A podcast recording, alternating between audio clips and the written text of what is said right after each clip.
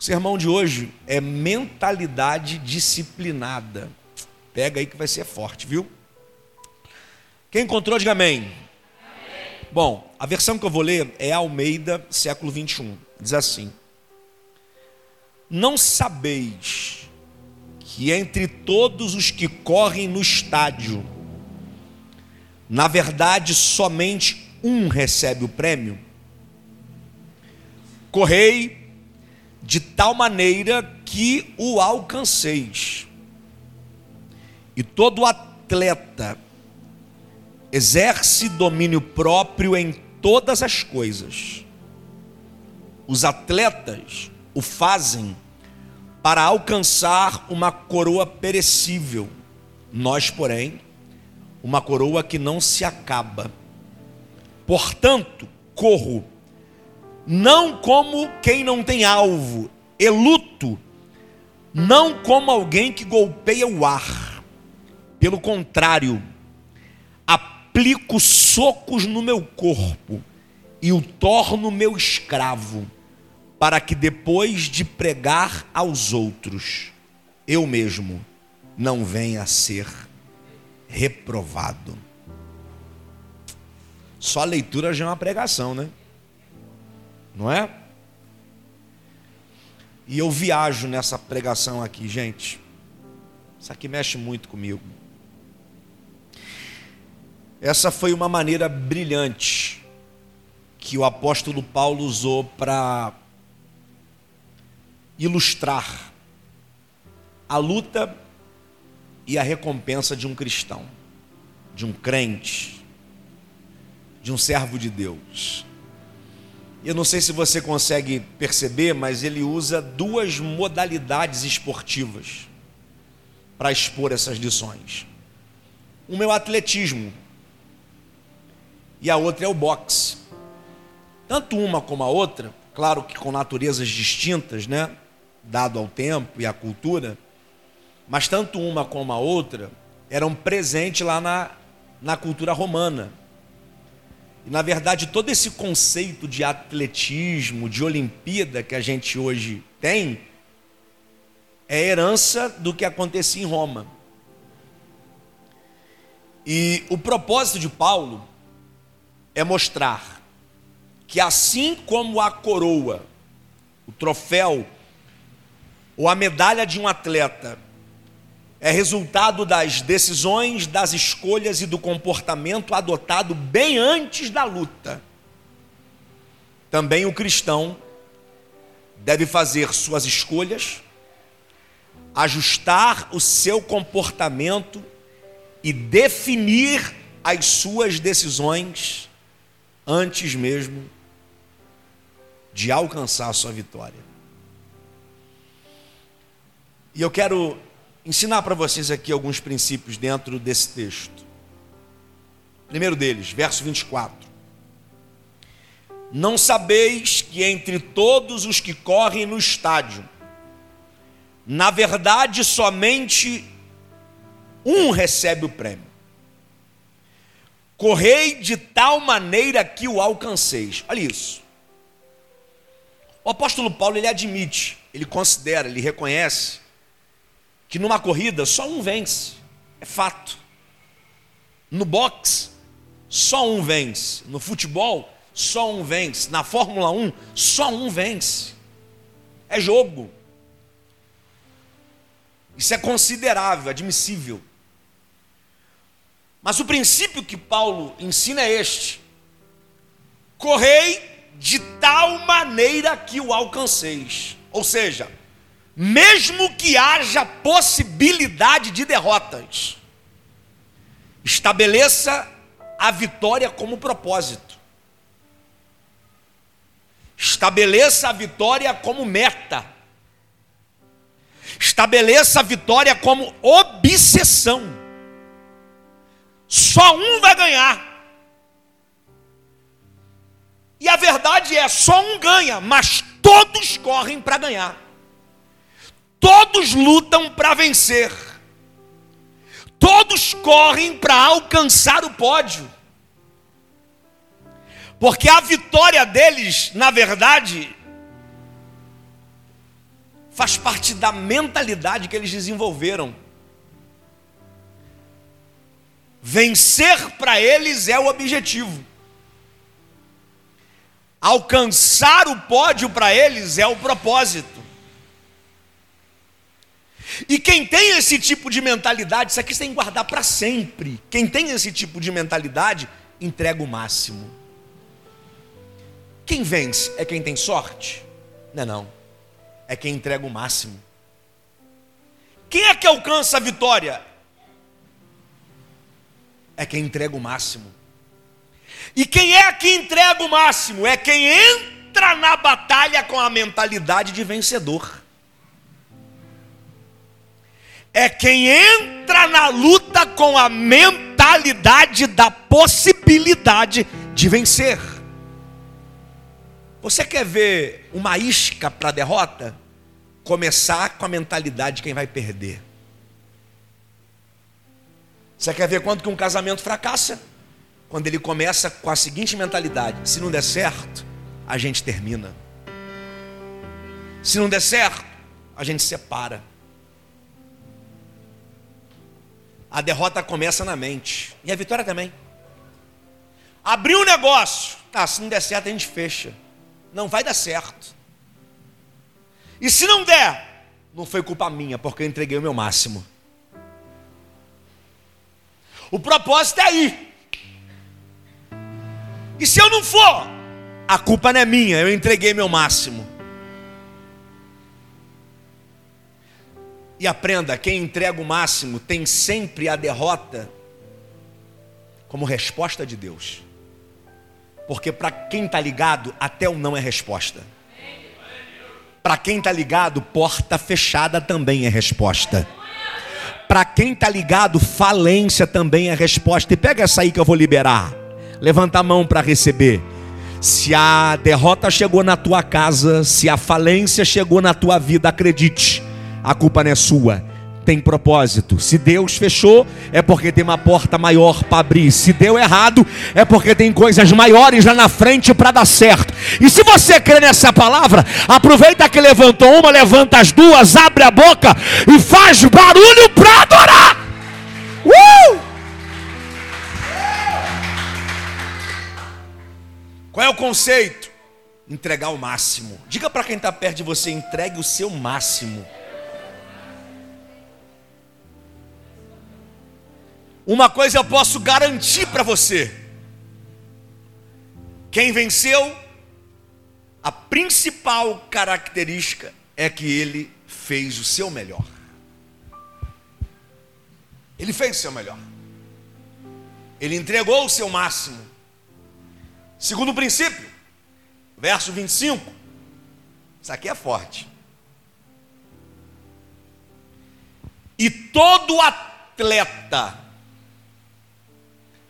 exerce domínio próprio em todas as coisas. Os atletas, Paulo se referindo aos que correm no estádio ou que lutam boxe na arena, eles o fazem para alcançar uma coroa perecível. Mexeu no som, Vitor? Ficou ruim. Nós, porém, uma coroa que não se acaba. Olha isso aqui, gente. Você percebe que Paulo estabelece uma semelhança entre aqueles que são atletas lá no estádio com os cristãos? com propósitos distintos. Eles o fazem por uma coroa que perece. Nós o fazemos por uma coroa que não perece, que não acaba. Mas a disciplina é a mesma. O princípio é o mesmo. Todo atleta exerce domínio próprio em todas as coisas. Ou seja, principal característica dos atletas de alta performance estilo de vida, treinamento e sacrifício. Todo atleta de alta performance tem um estilo de vida disciplinado, tem um treinamento contínuo e uma vida de sacrifício. Você acha que o atleta se alimenta igual a mim e você?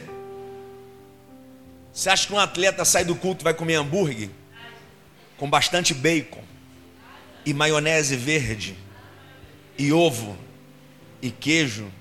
Você acha que o atleta vai comer aquela costela com barbecue lá do Odin? Você acha que um atleta sai do culto e vai comer uma batata com cheddar, com calabresa, aquele negócio desse tamanho, com uma Coca-Cola bem gelada? Eu estou arrepiado aqui. Hã? Nem para lutar sumô serve.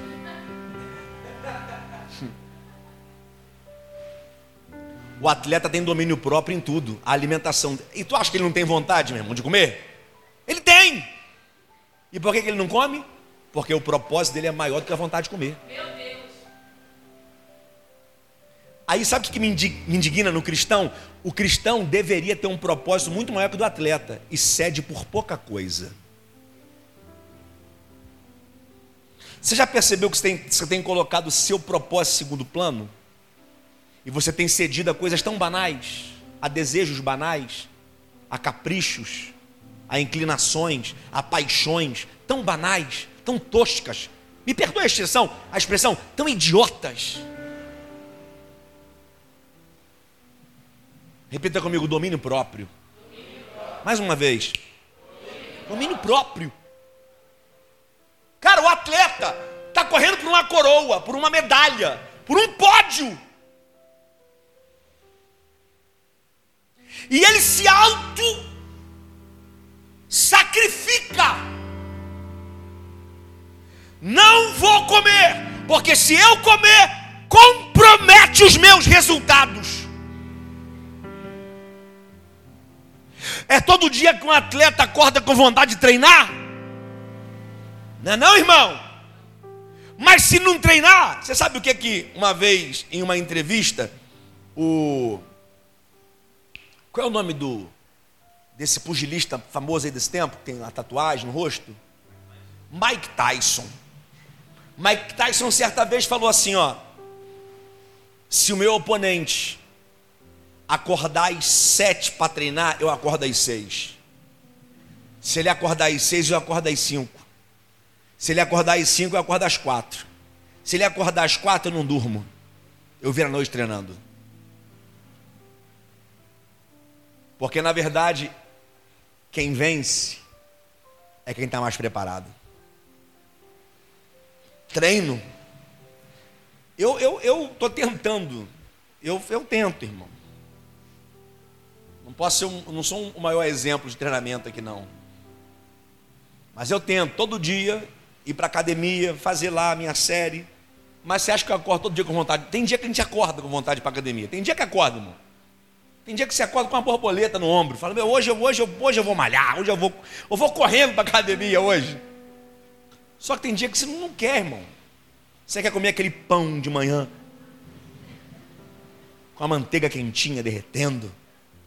Aí você quer tomar café com leite, você quer comer bolo, biscoito. Só que para ter saúde tem que acordar e tomar um suco verde. Couve com laranja e limão. Mas é todo dia que se acorda com vontade? Só cai para mim, gente. O atleta não seguia pelas suas vontades, ele seguia pelos seus propósitos. Pega esse princípio que vai guiar você não são seus desejos, suas vontades ou suas paixões, são os seus propósitos. Pega essa palavra, você pega essa palavra, você vai ser guiado pelos seus propósitos e não pelos seus desejos. Uma das coisas mais poderosas na vida do atleta é rotina. Repita comigo, rotina. Você sabe o que a nossa geração aprendeu, Edu? Que rotina não é bom. Mentira, rotina é ótima. Você não tem noção do poder de uma rotina. Eu indico vocês dois livros para vocês lerem. Um, O Poder do Hábito. Outro, O Milagre da Manhã. É isso, o Milagre da Manhã, né? Poder do hábito e milagre da manhã, que falam de rotina. Eu estou desenvolvendo um método dentro da imersão, chamado método REMA. O que é método REMA? REMA significa rotina empoderada da manhã. Você não tem noção como que uma rotina pela manhã pode mudar não só o seu dia, mas a sua vida. Você percebeu quando você acorda bem, seu dia vai bem? Agora acorda de mau humor. E se renda ao mau humor para você ver. Que acordar de mau humor, a gente de vez em quando acorda mesmo, isso é biológico. O que você comeu à noite vai influenciar na produção das toxinas, você vai acordar. Mas você não precisa se render ao mau humor, você pode mudar isso. Você pode lavar o rosto, você pode dar uma corrida, fazer um exercício, respirar, olhar para a natureza. Ou você pode reclamar, murmurar, xingar. Agora, o que você faz de manhã vai determinar como vai ser seu dia. E o atleta mesmo, ele pode acordar do jeito que for. Quer ver uma? Pega jogador de futebol, geralmente não vale nada, gosta de cachaça, de balada, noitada. Nem todos, gente. Tem jogador que é bom, os do Flamengo são bons, mas os, os outros são ruins. Você percebeu? De vez em quando sai na, na mídia, o cara foi pra balada à noite. Cara, mas na hora do treino ele está lá, chapado, mas ele está lá no treino. Ele não abre mão do treino, não abre mão da rotina. Rotina faz bem.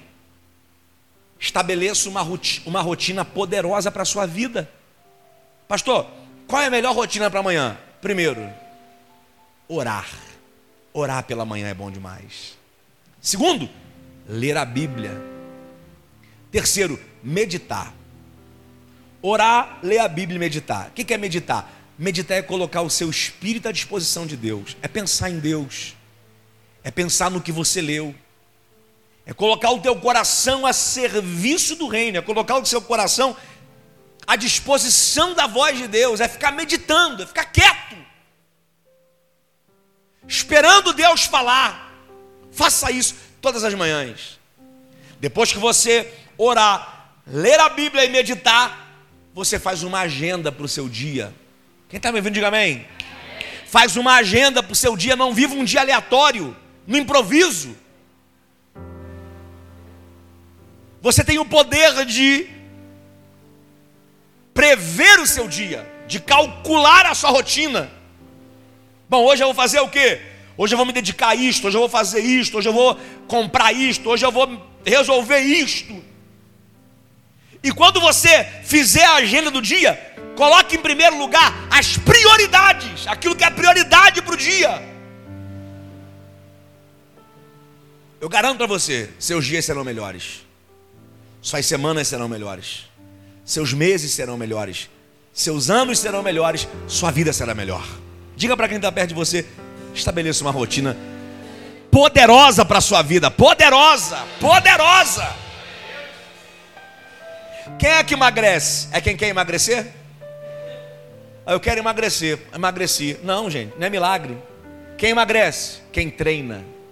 E quem treina todo dia. Quem se alimenta bem todo dia. E assim é a vida, irmão. O resultado é fruto das suas escolhas, das suas decisões e da sua rotina. Amém? Terceiro princípio. Isso aqui é forte. Portanto, corro. Não como quem não tem alvo. E luto. Não como alguém que golpeia o ar Olha isso, gente. Eu não corro sem alvo. Eu não dou socos ao vento. A minha vida é uma vida com determinação, foco e propósito. Repita isso comigo: determinação, determinação. foco e propósito. Gente, eu canso de ensinar isso para vocês. Uma das coisas que mais sai da minha boca nesses últimos dias é isto. Gente que vive a vida aleatória, modo aleatório, modo improviso, vai vivendo. Não projeta nada, não planeja nada, não tem foco para nada, não determina nada, não tem propósito para nada, vai vivendo. E à medida que a vida oferece os desafios, a gente vê como enfrenta-os. Não!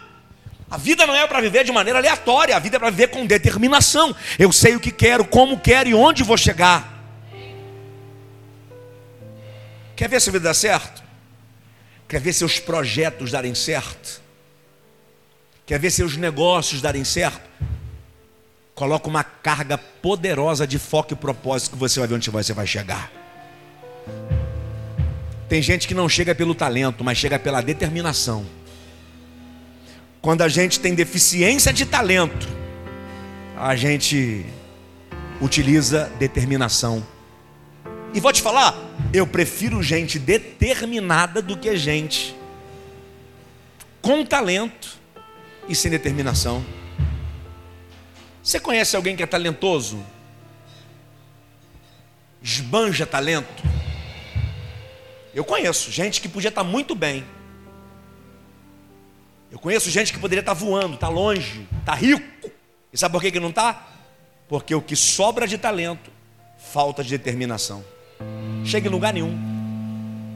Não vai chegar em lugar nenhum. Agora, eu conheço gente que não é talentosa, não fala bem, não escreve bem, gente feia.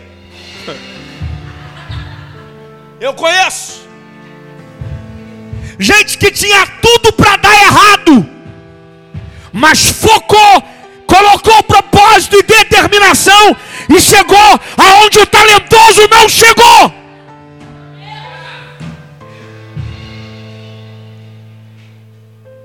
Pelo amor de Deus, acrescenta foco, propósito e determinação na sua vida.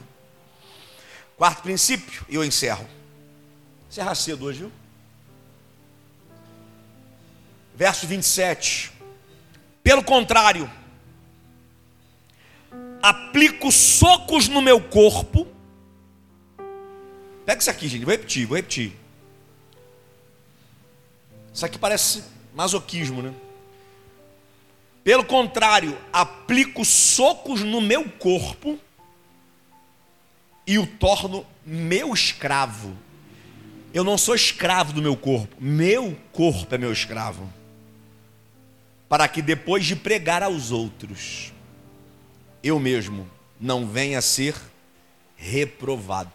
Você percebe que tem um, um tom de incoerência, porque o evangelho não prega esse tipo de coisa, né? se esmurrar, se bater.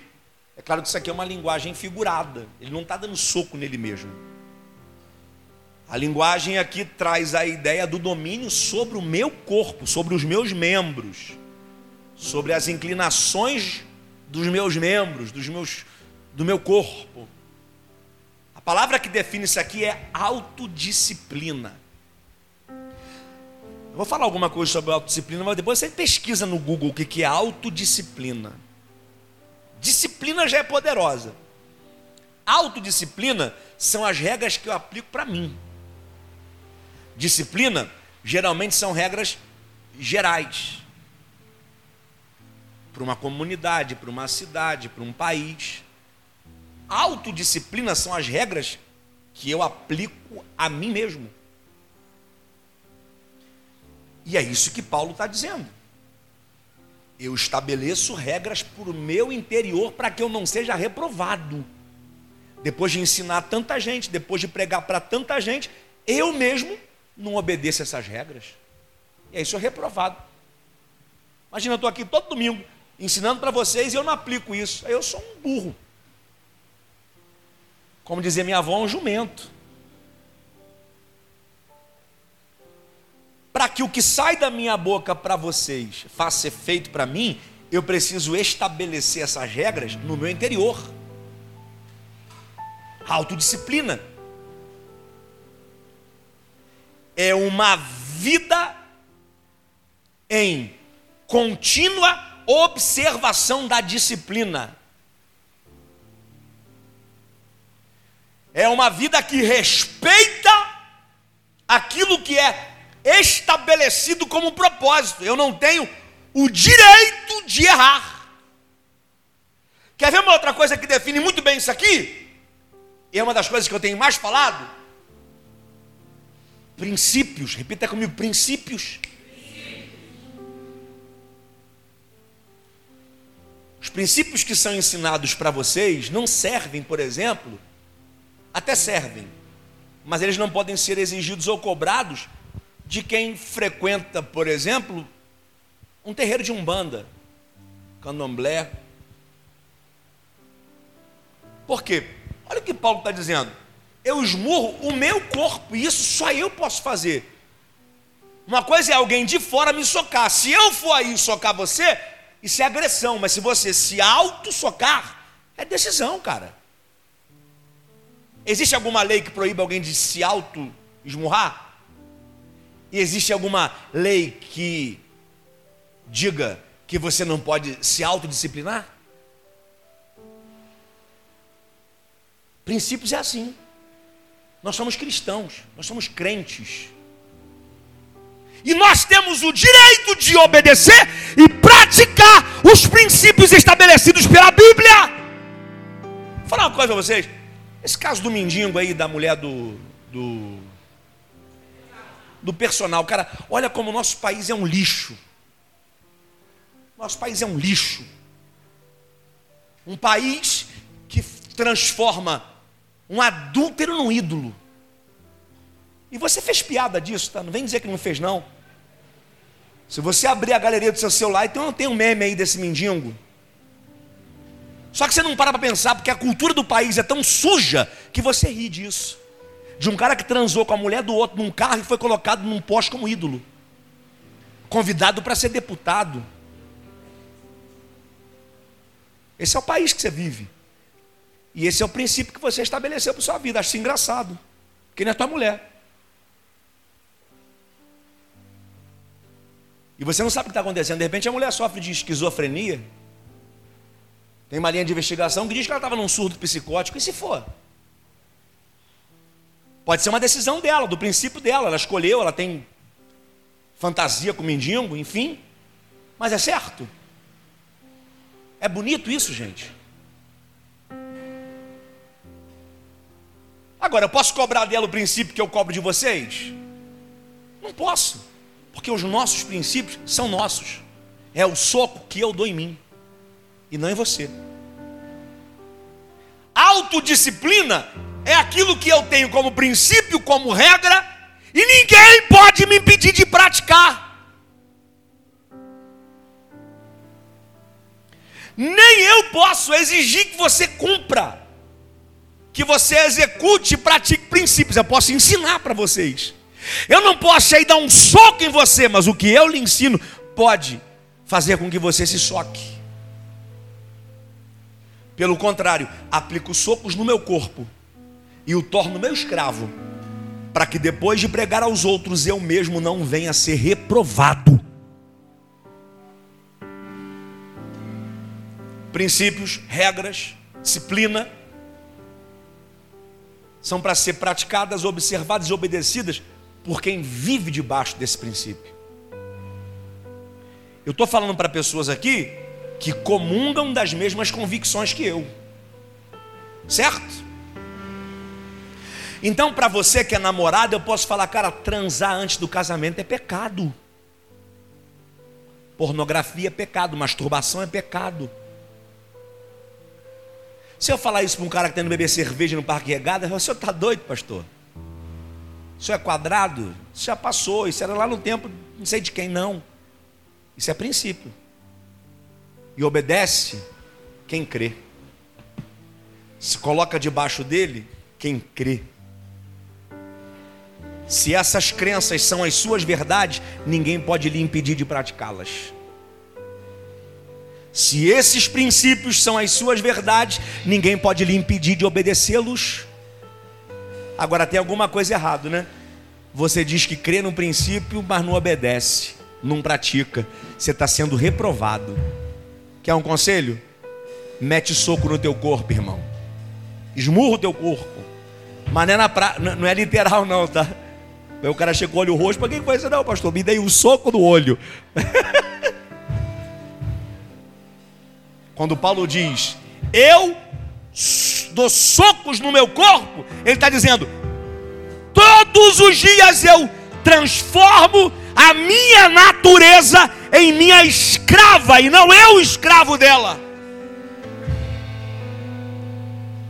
É uma luta diária, contínua, constante contra a nossa própria natureza. A nossa maior luta não é contra o mundo, a nossa maior luta não é contra o diabo, acredite. A nossa maior luta não é contra Lula, a nossa maior luta não é contra o governo e contra a política.